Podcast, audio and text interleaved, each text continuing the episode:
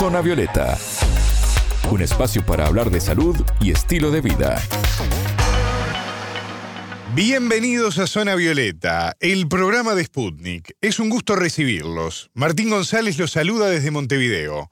Le damos la bienvenida a Anabela Paricio. ¿Cómo estás, Anabela? Bien, Martín, muchas gracias. Hoy hablaremos de lunares y el sol. ¿Cuándo tenemos que consultar a un médico y cómo cuidarlos? Una dermatóloga nos brinda varios consejos. Zona Violeta, los rostros de la noticia.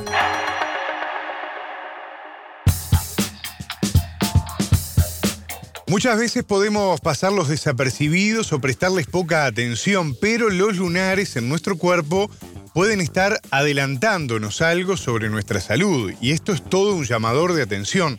Contanos, Anabela, ¿a qué debemos prestar atención justamente? Bueno, si observamos nuestro cuerpo veremos que los lunares tienen varias formas, relieves y colores y van apareciendo en diferentes momentos de nuestra vida. La dermatóloga paraguaya Fátima Agüero nos explicó qué es lo que se recomienda en cuanto a su control.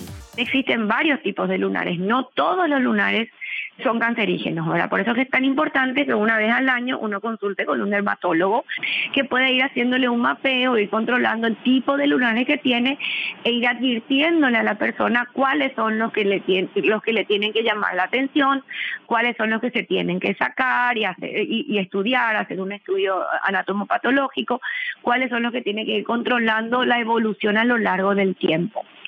Porque tenemos principalmente tres tipos de cáncer de piel. Uno de ellos es el vaso celular, el vaso celular es el cáncer de piel más común que hay pero dentro de todo es el más benigno, porque es aquel que se cura con una buena extirpación con buen margen. Entonces, es muy difícil que dé metástasis y da metástasis en estadios ya demasiado avanzados, así que nos da buen margen para detectarlo y extirparlo y no tener mayores inconvenientes. Pero por otro lado está el melanoma, que es uno de los cáncer es uno de los tumores más agresivos que hay en el cuerpo en sí y ese sí es muy importante que detectemos a tiempo. Ese no siempre está relacionado con la exposición solar, pero puede estarlo y ese sí es un tumor muy agresivo y prácticamente mortal en la mayoría de los casos si no lo detectamos a tiempo. Por eso es tan importante la consulta dermatológica y los hábitos de protección con relación a la radiación ultravioleta en verano o durante todo el año de hecho. ¿Cómo sabemos qué nos quiere decir un lunar según su aspecto?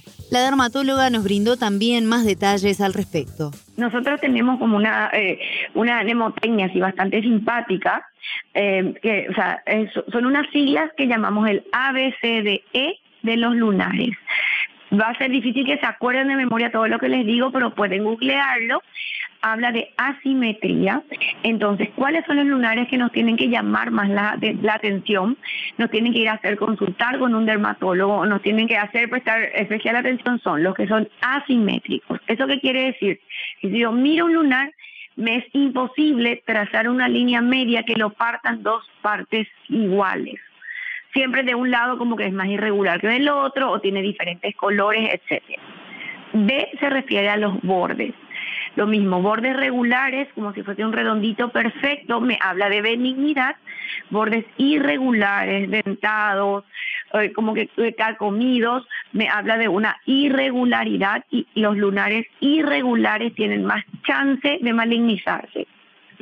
C me habla de colores un lunarcito de un solo color en todo su tamaño es más benigno y un lunarcito que dentro del mismo tenga tres, cuatro tonos me habla de mayor riesgo de malignidad. Tres, cuatro tonos me refiero a de repente un color marrón más claro con un marrón más oscuro, más grisáceo o más azulado, más rojizo, más blancuzco, o sea, esa irregularidad en el color también. D habla de diámetro. Y el diámetro, para que se acuerden, sería el de la cola de un lápiz de, papel, que son 0,5 milímetros. Un lunar de mayor tamaño nos da más riesgo también de malignizarse. Y por último, E es de la evolución, que implica un cambio en cómo era el lunar. Si era un lunar planito que de repente uno ve que engordó, si era un lunar de un color que de repente uno ve que adquiere un color nuevo, si era un, lunar, viste, redondeado y de repente uno ve que tiene como una proyección hacia un lado, o sea, que un cambio en la evolución del lunar también nos tiene que hacer acudir a una consulta dermatológica de inmediato. ¿Hay alguna zona del cuerpo donde sea más riesgoso que aparezca un lunar, Anabela? En realidad no, pero lo que sí nos puede alertar es sobre un posible tumor más agresivo si aparece en ciertas zonas y Agüero nos dijo cuáles son. En general, en cualquier lugar del cuerpo podemos tener un cáncer de piel, en cualquiera, desde, el cuero cabelludo hasta la planta de los pies. Algunos sitios son de mayor riesgo porque el lunar podría ser más maligno o más agresivo, que por lo general son los labios, las palmas de las manos, plantas de los pies, las mucosas. Esos son los lugares que por lo general los tumores de piel pueden ser más agresivos pero los lugares más frecuentes, a diferencia de eso, son por lo general cara, escote, espalda o piernas, que son las zonas más expuestas al sol. Así como debemos cuidar los lunares de la exposición al sol, es importante mantener los cuidados de la piel principalmente en verano. ¿Cuáles son las precauciones más importantes que tenemos que tomar? Además, Martín, la exposición al sol sin cuidados nos hace más propensos a la aparición de pecas, lunares u otro tipo de manchas, por eso tenemos que estar atentos. La dermatóloga paraguaya nos brinda varios consejos enfocados en la hidratación, el uso de protector solar, la no exposición en horas de alto riesgo y la utilización de prendas que nos protejan. La piel es un órgano que nos protege de todas las agresiones externas, nos recubre completamente y nos protege del exterior. Y en esta época de verano, el sol, la radiación ultravioleta que, emana el sol es uno de los principales agresores, ¿verdad? Tanto por el clima, por el calor, como que también estamos con menos ropa, ¿verdad? Entonces como que nos, nos exponemos mucho más área de superficie cutánea a la radiación ultravioleta. Los cuidados principales son, por, eh, por un lado, mantener siempre una buena hidratación, y esto es fundamental, y la hidratación empieza desde la correcta selección del tipo de limpiadores o jabones, o sea, que, debemos usar en la piel, ¿verdad? Los, los que son tipo de limpiadores sin, sin sustratos jabonosos, que se encuentran de diferentes marcas y en todas las farmacias y supermercados, son mucho más benévolos con nuestra piel porque no nos sacan ese manto de grasa que nos suele proteger y que evita que se nos evapore más rápido el agua. Entonces siempre es mejor buscar jabones hidratantes o jabones de tipo simple. Hidratantes fundamental, la piel se seca mucho más, se seca más con la arena, si estamos en la playa, se seca más con la radiación ultravioleta, con el calor que tenemos. Entonces siempre de noche usar un buen hidratante.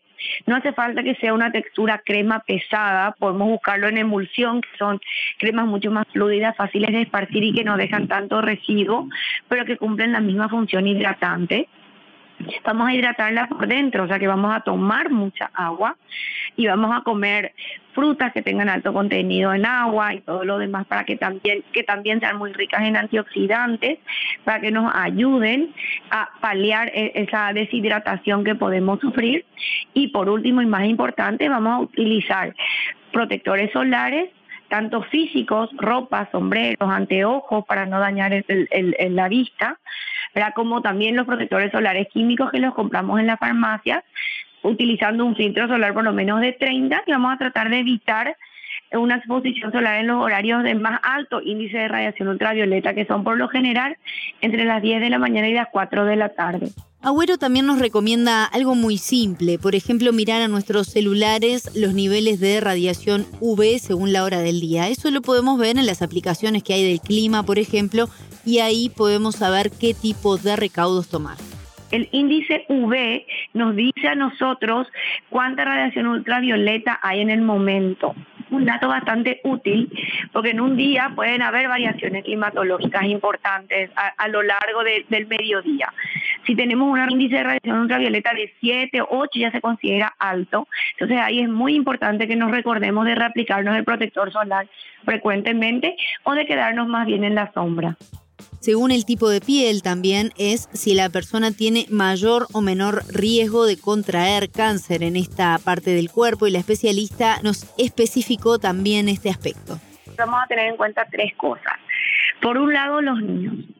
Lo mejor que podemos darle a nuestros niños con respecto a esto es evitar quemaduras solares en ellos, ya que quemaduras solares en niños de menos de 10 años aumentan muchísimo más el riesgo de que esta persona padezca cáncer de piel más adelante. Así que a nuestros niños tenemos que protegerlos. Segundo, el color de piel de las personas. eh, tenemos diferentes tonos de piel y esos tonos nosotros llamamos fototipos. Así, dentro de un espectro, el fototipo 1 es aquella persona rubia, de ojos claros, y o sea, que realmente tiene muy poca capacidad de defenderse de la radiación ultravioleta. Y en la otra punta del espectro están las personas de piel y de raza ya negra de por sí, que tienen mucho mayor cantidad de melanina y la melanina es aquella sustancia que nosotros tenemos dentro de las células de la piel que nos protege de la radiación ultravioleta y que, que hace efectiva, o sea, que inactiva el daño oxidativo que produce esta radiación ultravioleta en nuestra piel, por ende, la capacidad de producir cáncer de piel. Eso no quiere decir que las personas morenas no puedan tener cáncer de piel. Nada más quiere decir que están, o sea, tienen mejor defensa que aquellos de piel muy blanca, de ojos claros, pelirrojos, pecosos, y ni qué decir las personas albinas, ¿verdad? Entonces, esa es la otra cosa que tenemos que tener en cuenta. Las personas de piel clara tienen que protegerse mucho más del sol. Tienen que usar filtros solares más altos, tienen que evitar camas solares, por supuesto, y quemaduras solares. ¿Por qué? Porque tienen mucho más capacidad de tener cáncer de piel y a menor edad. Y lo tercero es la predisposición genética. Hay familias que hacen cáncer de piel mucho más frecuentemente que otras. Escuchábamos a la dermatóloga paraguaya Fátima Agüero, que nos explicó los cuidados y atención que debemos prestar a nuestros lunares. Muchas gracias, Anabela, y a tener cuidado. ¿eh? Exactamente. Hasta la próxima. Zona Violeta, desde Montevideo,